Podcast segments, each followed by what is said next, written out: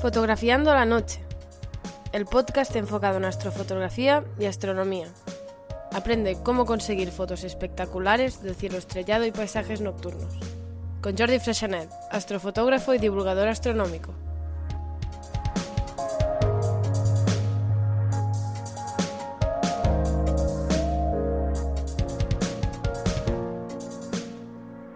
Hola fotonoctámbulos, bienvenidos a vuestro podcast de astrofotografía y astronomía. Este es el episodio 67, mi estancia en el Observatorio de Calar Alto.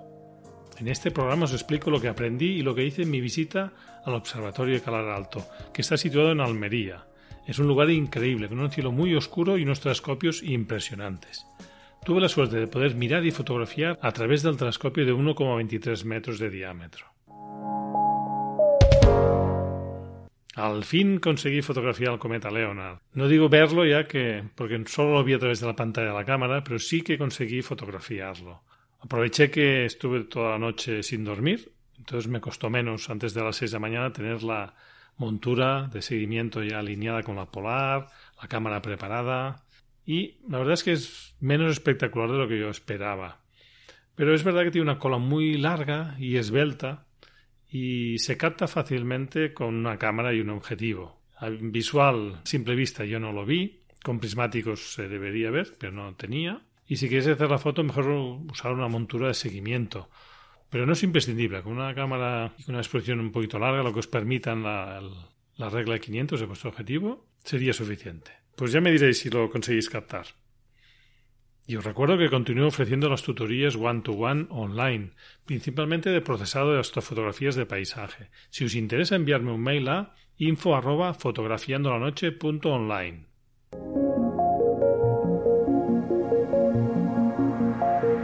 Efemérides.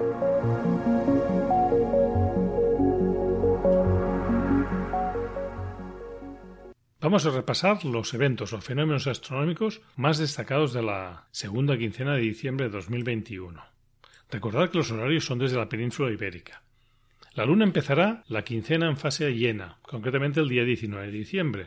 Podéis captar una buena salida de la Luna ese mismo día. Y el día 27 estará en cuarto menguante, lo cual quiere decir que a finales de mes ya tendremos la primera parte de la noche sin luna, ideal para cielo profundo o astrofotografía de paisaje para captar los detalles más débiles.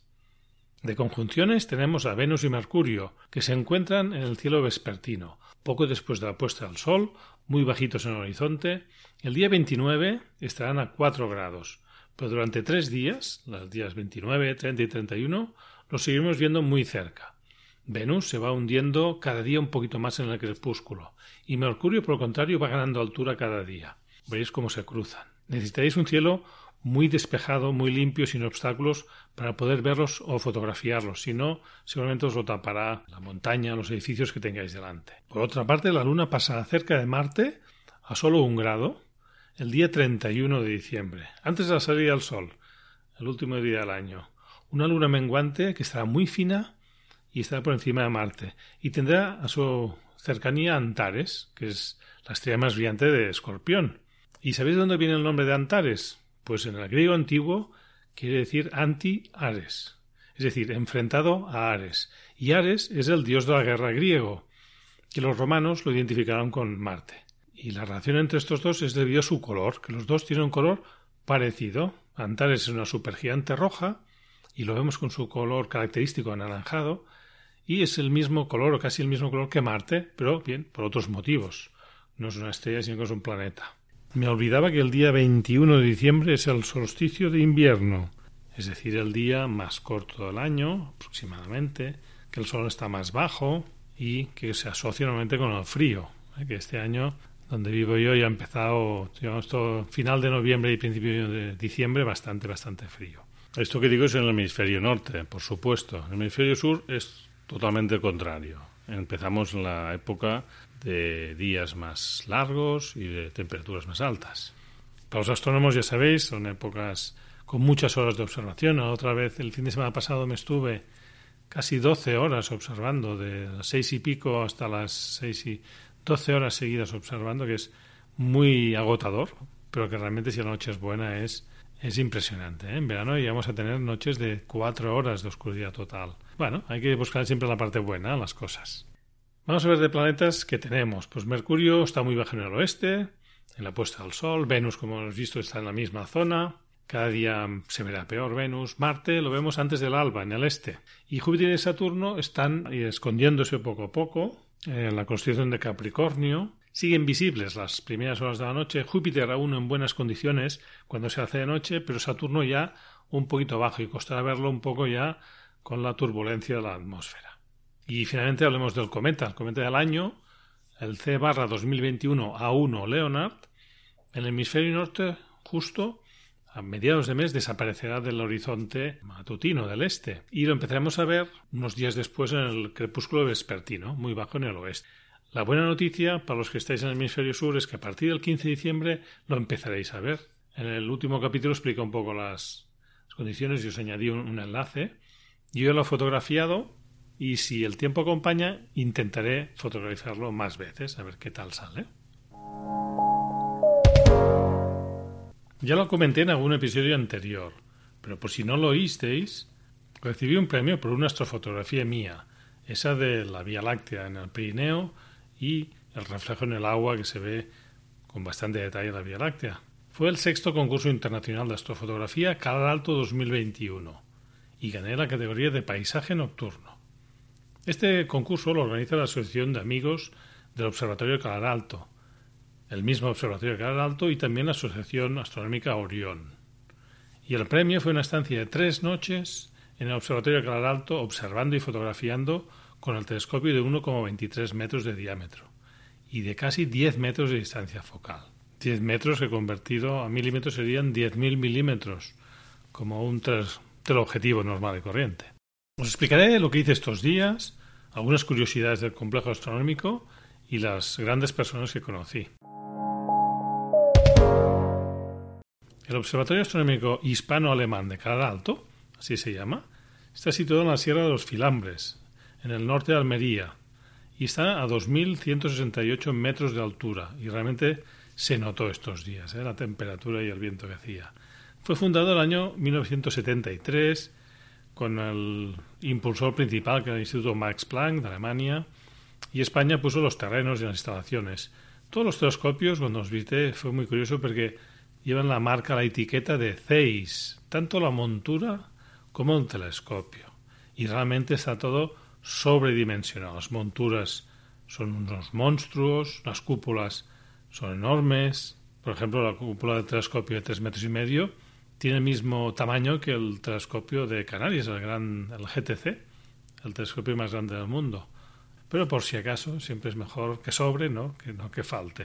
En estas instalaciones, eh, inicialmente fueron los alemanes y los españoles, después en 2019 salió definitivamente la, del accionariado el socio alemán y pasó a ser 100% español. Y ahora está operado por la Junta de Andalucía y el Instituto de Astrofísica de Andalucía, que pertenece al CSIC, y tiene tres telescopios, que es uno de 1,23 metros, uno de 2,2 metros y el más grande, uno de 3,5 metros. Los tres telescopios son de un sistema Richter-Chrétien, que son un tipo de telescopios que ahora se usan bastante para astrofotografía. El telescopio de 3 metros y medio es el más grande que hay en la Europa continental.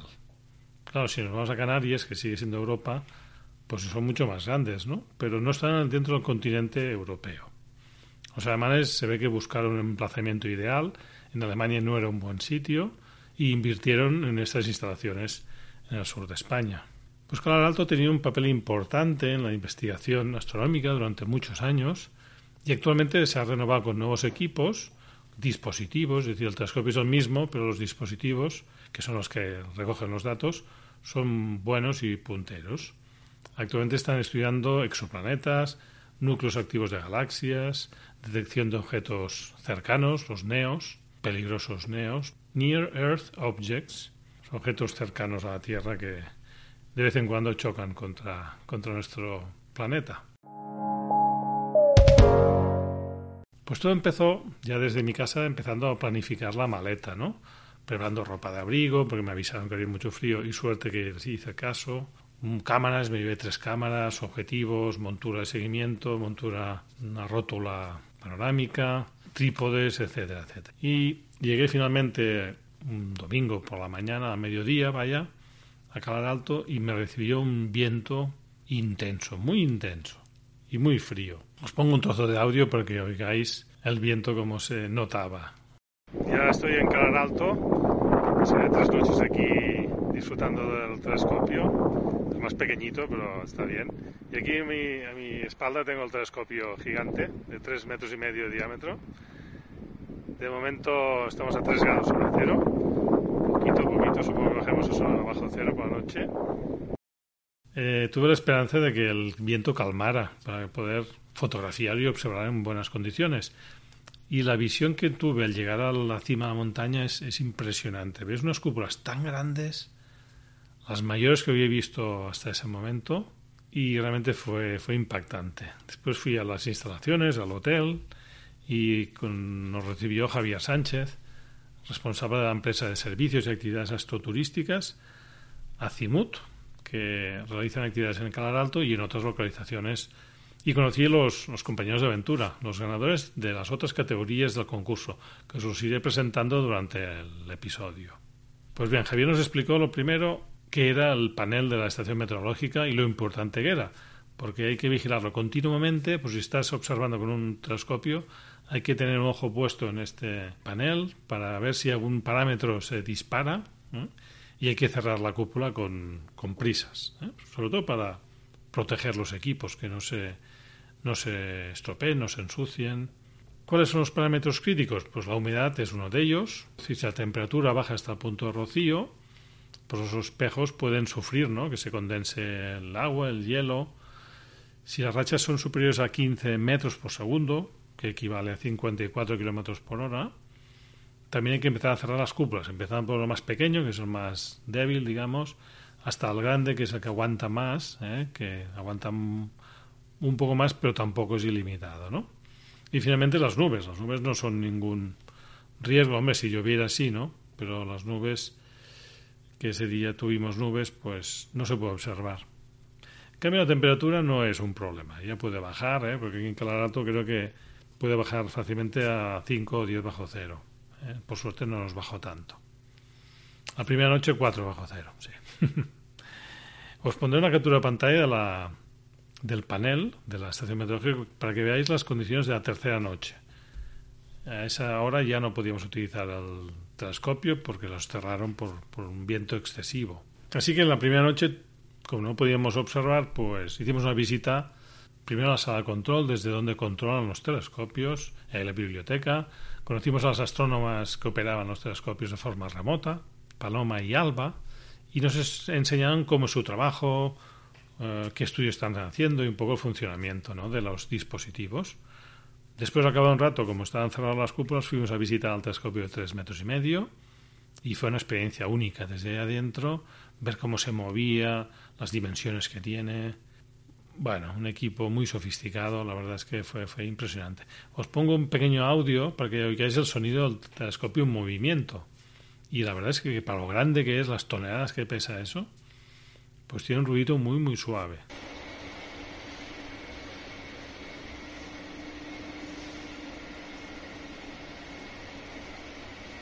Sobre el instrumental os diré que tiene un dispositivo llamado Cármenes, que es el más destacado, que es un espectrógrafo que se utiliza para estudiar exoplanetas. Miden la velocidad radial de las estrellas, es decir, el movimiento de bamboleo que hacen debido a la gravedad del planeta que está orbitando alrededor de la estrella y mediante el efecto Doppler, pues calculan parámetros del exoplaneta, la masa y otros parámetros. Finalmente a las 3 de la madrugada nos fuimos a dormir y como suele pasar, pues al cabo de un rato se abrió el cielo Seguía el viento, pero como no se veían las estrellas. Pero yo esa primera noche no hice ninguna foto. Al día siguiente ya nos avisaron que la previsión para la segunda noche era estupenda. Ni viento, no demasiado frío, sin nubes. Y por la mañana fuimos a visitar el resto de telescopios. Vimos el de 2 metros 20, que también es impresionante, y se usa con dos instrumentos. Uno se llama café y el otro se llama cafos. Estos nombres siempre son los iniciales de, la descripción del dispositivo. ¿eh? Y los dos son espectrógrafos. que también hacen mucho, un trabajo muy interesante. Y finalmente vimos el telescopio pequeño, que solo tiene 1,23 metros, que para mí ya era mucho, mucho, mucho. Lo vimos un poquito de día y ya nos preparamos, ya hicimos la idea ya para visitarlo de noche. Después de comer y preparar los equipos, nos fuimos ya a iniciar la sesión de observación y de fotografía hacia las 6, 7 de la tarde. Yo empecé eh, captando la alineación de los tres planetas y la Luna, eh, después de la puesta del Sol, que ya os la recomendé en el episodio anterior, no sé si alguno lo ha probado. Yo todavía tengo que editar la foto, pero a ver si, si lo hago un día de estos. Y cuando acabé con la conjunción me fui corriendo a, a, estrenar la primera visión a través del ocular del telescopio. Sabía que Júpiter estaba a tiro y como iría bajando a lo largo de la noche, teníamos que aprovechar al principio de la observación. Y lo conseguí ver. ¿eh? Júpiter magnífico, enorme, con un detalle de las bandas nubosas muy impresionante. La mancha roja estaba a un extremo y no se veía demasiado bien, pero bueno, realmente fue una vista única. Y empezamos ya a repartir turnos para cada uno de los ganadores del concurso. Eh, empezó esa noche Luis Miguel Azorín, a mí me tocaba el segundo y, y os presentaré ya a Luismi, Luis Miguel. Y le hice una pequeña entrevista, pero me supo muy mal, me sabe muy mal todavía, porque grabé como cinco minutos y solo se ha guardado el audio de un minuto. Todavía tengo que descubrir el misterio porque tengo el audio que dura cinco minutos, pero al cabo de un minuto y tres segundos desaparece el sonido y, y solo podría aprovechar la, la introducción. Pero pienso que vale la pena. Yo intentaré completar de la manera mejor manera que pueda lo que no se ha grabado. A Luis Miguel lo entrevisté en un episodio anterior, concretamente el episodio 56. Si no habéis escuchado, os recomiendo que lo escuchéis, que vale mucho la pena. Ahora tengo conmigo a Luis Miguel Azorín, Luis Miguel para los amigos. Él es ganador de la categoría de planetaria y es toda una institución en el mundillo fotográfico, creador del, de la plataforma Natural Portraits, con su canal de YouTube, su academia, que os recomiendo a todos. Y aprovechando que tenemos aquí, le quería preguntar cómo fue la fotografía de la ganadora, ¿no? La conjunción de la Luna y Marte. No sé si fue conjunción o ocultación en donde la viste tú. Si fue fácil o tuviste que luchar contra los elementos. Pues buenas Jordi, bueno en primer lugar un placer eh, estar aquí contigo y haber mm. estar pasando estos días que estamos pasando viviendo esta mm. experiencia. Eh, y bueno, sí, comentarte sobre esa fotografía que efectivamente fue una ocultación desde donde, desde donde yo la fotografié. Y fue una fotografía que para mí tiene mucha historia y, le tengo mucho, mucho cariño a esa, a esa imagen. Porque estuvo la noche nublada y se abrió justo en el momento de poder, para poder hacer la foto. Y las condiciones de signo eran muy buenas en ese momento. Por eso la foto, como podréis ver, tiene un, un detalle, una claridad impresionante. La foto es muy bonita, os recomiendo, ¿eh? os pondré algún enlace. Y también nos explicó Luis Miguel que tiene su página web, que os recomiendo que visitéis, naturalportraits.es o bien Instagram natural-portraits y tiene ya pues la academia, el canal de YouTube, un montón de cosas para disfrutar. Pues bien, Luis me acopló su cámara astronómica, una CMOS, al portacular y con el portátil fui dando instrucciones a la cámara para captar las fotos de un grupo de galaxias muy interesante, el quinteto de Stefan, que está en Pegaso, muy pequeñitas al observatorio cuando lo observas con telescopio, pero con este gran telescopio pues valía la pena probarlo. A ver cuándo nos enseña el resultado y las, las edita. Mientras estaban en el telescopio yo salía a captar la salida de Orión por el horizonte este, y salía justo al lado de la, cúpula vecina, la de 2,2 metros. Después fui a dejar la segunda cámara, haciendo una circumpolar ante la cúpula de 3 metros y medio, y por el camino aproveché para hacer alguna foto más. ¿no? Cuando volví al, al observatorio, ya me tocaba, y había elegido una galaxia a la que tengo mucho cariño desde hace muchos años. Tengo una foto de hace 10 años, con una mini CCD que tenía, y es la galaxia NGC 891 y está en Andrómeda. Es una galaxia eh, vista de lado, o sí, de canto, y yo cuando observaba en visual la veía bonita y cuando veía fotos me encantaba, ¿no? Se aprecia perfectamente la banda de polvo que sería, digamos que sería el extremo del disco, pero visto de lado taparía un poco toda la franja central de la galaxia, ¿no? Eso es un detalle impresionante. A ver cuando tengo tiempo de, de editarla y, y os, la, os la comparto, ¿no? Hice pues varias repeticiones para apilarlas posteriormente y algunos darks y cuando monte todo, pues a ver si, si queda un buen resultado. Después vino el turno de Jesús. ¿eh?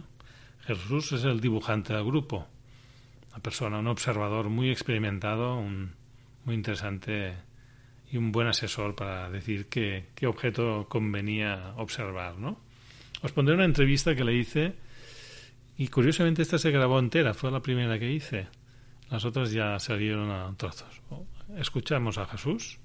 Tengo a mi lado a Jesús Salado, que es el ganador de la categoría de dibujo astronómico.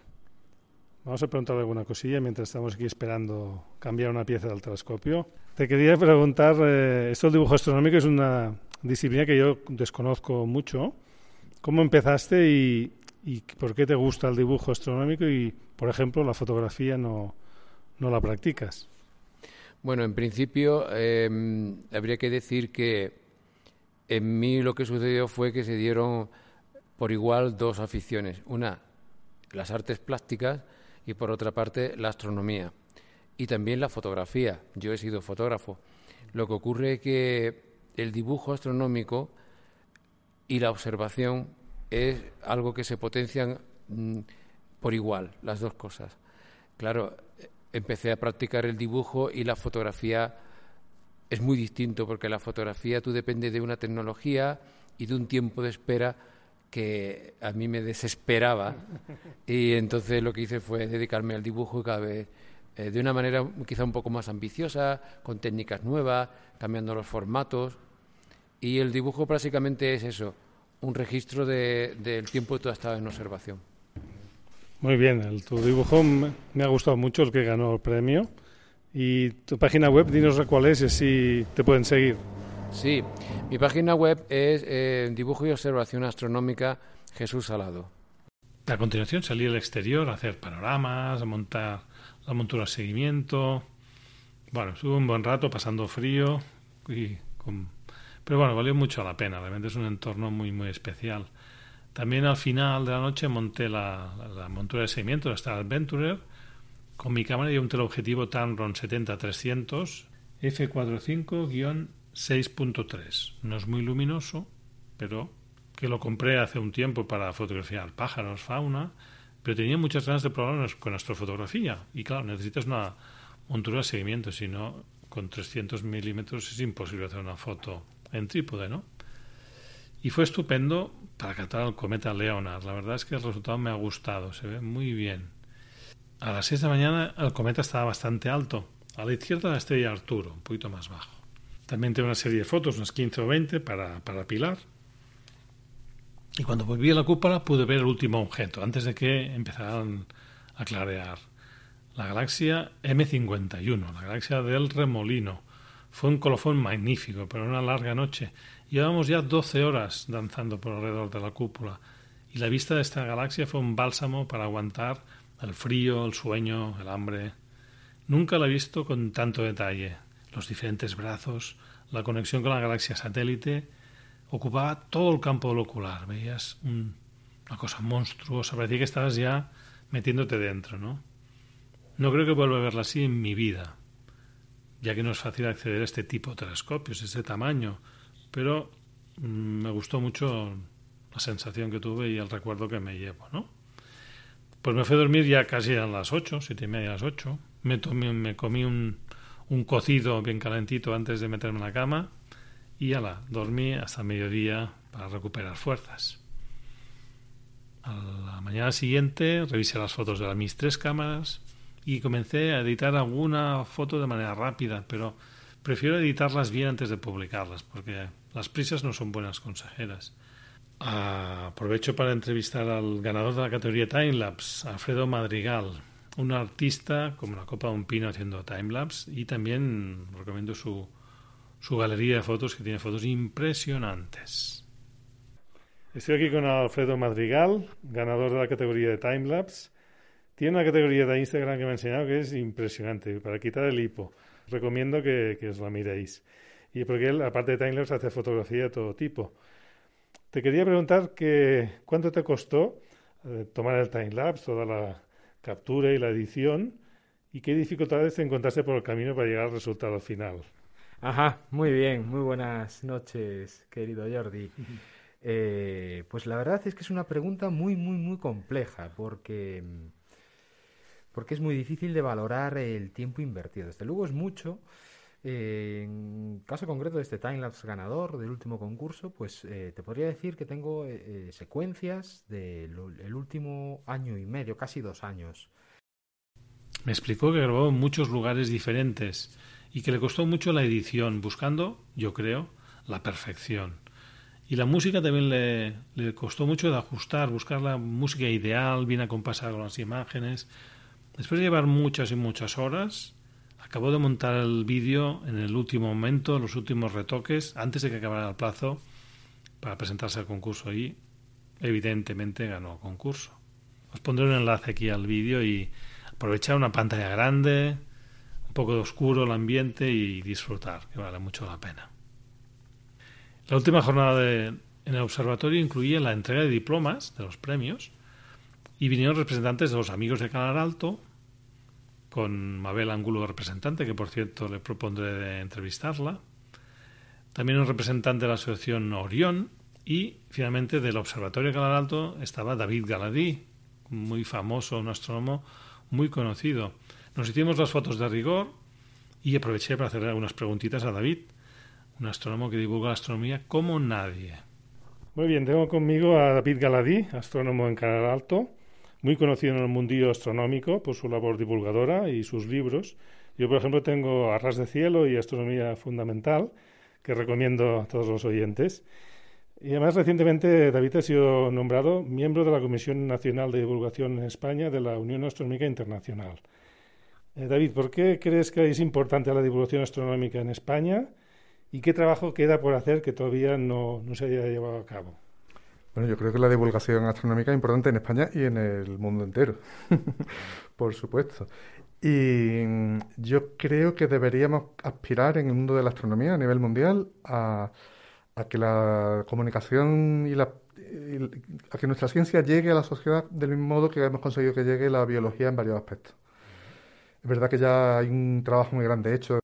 Y me continuó explicando que faltaba alguna serie emblemática como las que fueron de Rodríguez de la Fuente sobre la fauna, pues algo así como Cosmos o el David Attenborough, pero en versión española, ¿no? Para que llegue al público, para que cale y para que no nos miren a los aficionados al cielo nocturno como bichos raros, como frikis, porque hoy en día ves a alguien mirar pájaros o, o algún otro animal y piensas, bueno, le gusta, pero no es nada malo. En cambio, mira un astrónomo y parece que, que seamos algo muy extraño, ¿no? Bueno, yo le sugerí que liderara un proyecto para una serie en castellano como buen divulgador que es, pero me contestó que se requiere un buen presupuesto y que mejor no empezarlo así en precario, sino si algún día hay dinero, pues eh, sería el momento de intentar. Esperemos que aparezca algún inversor dispuesto a financiar este proyecto tan interesante. Finalmente le pedí que nos dijera cuál es su página web, porque oí en una entrevista que, que estaba guardando todos sus documentos, fotos, artículos, críticas de libros, etcétera, y, su web, donde podéis encontrar mucho contenido, es galadí.net. Os pondré el enlace en las notas del programa. Bueno, y a la última noche nos quedamos en la biblioteca y, usamos el mismo telescopio que habíamos usado la noche anterior, pero en remoto. Habían cambiado, habían puesto la cámara CCD acoplada al portaocular y a través de la conexión remota eh, aprendimos a manejar el telescopio desde un ordenador un sistema un poco arcaico, pero efectivo. Empezamos con una nebulosa, la nebulosa Crescent, y teníamos cuatro filtros RGB y H alfa. Como sabíamos que el viento iba subiendo de intensidad, hicimos una serie un poco corta y a continuación buscamos una galaxia, la Messier 77. Pues se combinan los canales y se, se monta la, la fotografía, ¿no? Y al final hicimos, buscamos un cúmulo, pero la cosa fue de mal en peor y al final se tuvo que, parar la serie de fotos. Y bueno, nos quedamos charlando, viendo dibujos de Jesús, en plan tranquilo. Y aproveché para entrevistar a nuestro guía y entusiasta astrónomo, Javier Sánchez. Ahora me acompaña Javier Sánchez, que es responsable de la empresa de divulgación y organización de experiencias, Azimut. Es la persona que nos ha enseñado todo aquí en Calar Alto y nos ha acompañado y ha sido una experiencia increíble.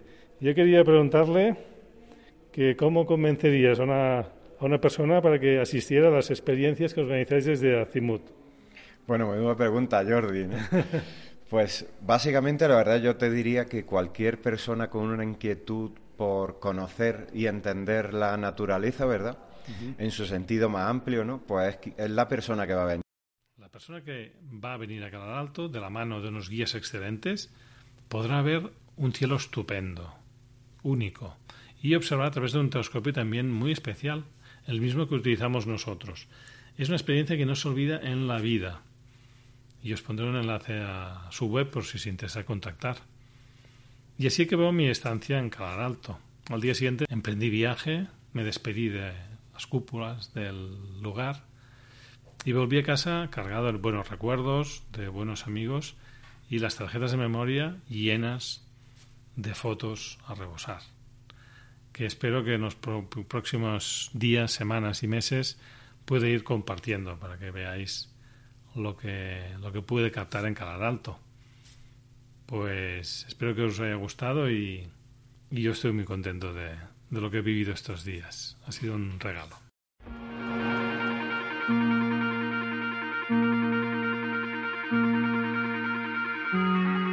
Recomendación.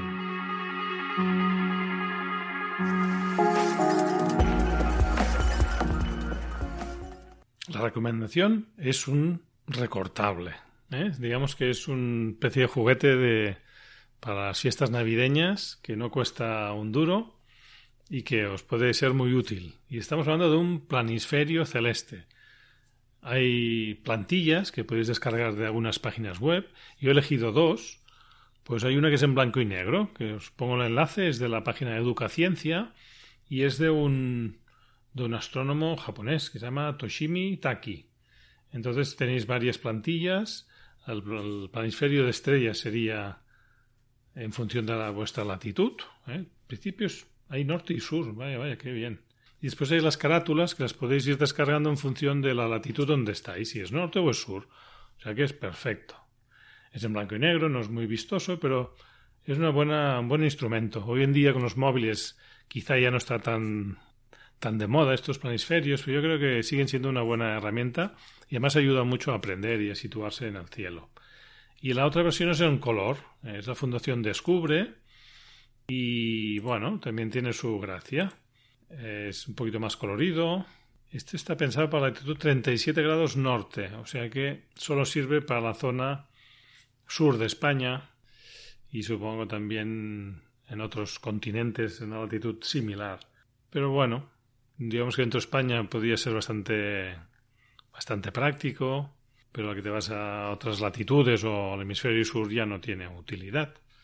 Pero bueno, elegid el que queráis, es, es un buen ejercicio para recortar, hacer con los, con los niños o como queráis, totalmente gratis y aplicable. Después cuando sea de noche salís afuera y lo ponéis en práctica, practicáis a ver si os aclaráis con el planisferio. Pues mucha suerte y nos vemos en el próximo episodio. En las notas del programa encontraréis los enlaces comentados. Podéis dejar comentarios en iVoox en iTunes y os agradeceré si ponéis un me gusta y os suscribís si no lo estáis ya. También en la web del programa, en el grupo de Facebook o por email en el correo info arroba fotografiandolanoche.online. En las notas del programa encontraréis los enlaces para comunicaros conmigo. Si queréis compartir una foto vuestra, lo podéis hacer en el grupo de Facebook o bien en Instagram poniendo hashtag fotolanoche. Hasta el próximo programa, que tengáis cielos despejados.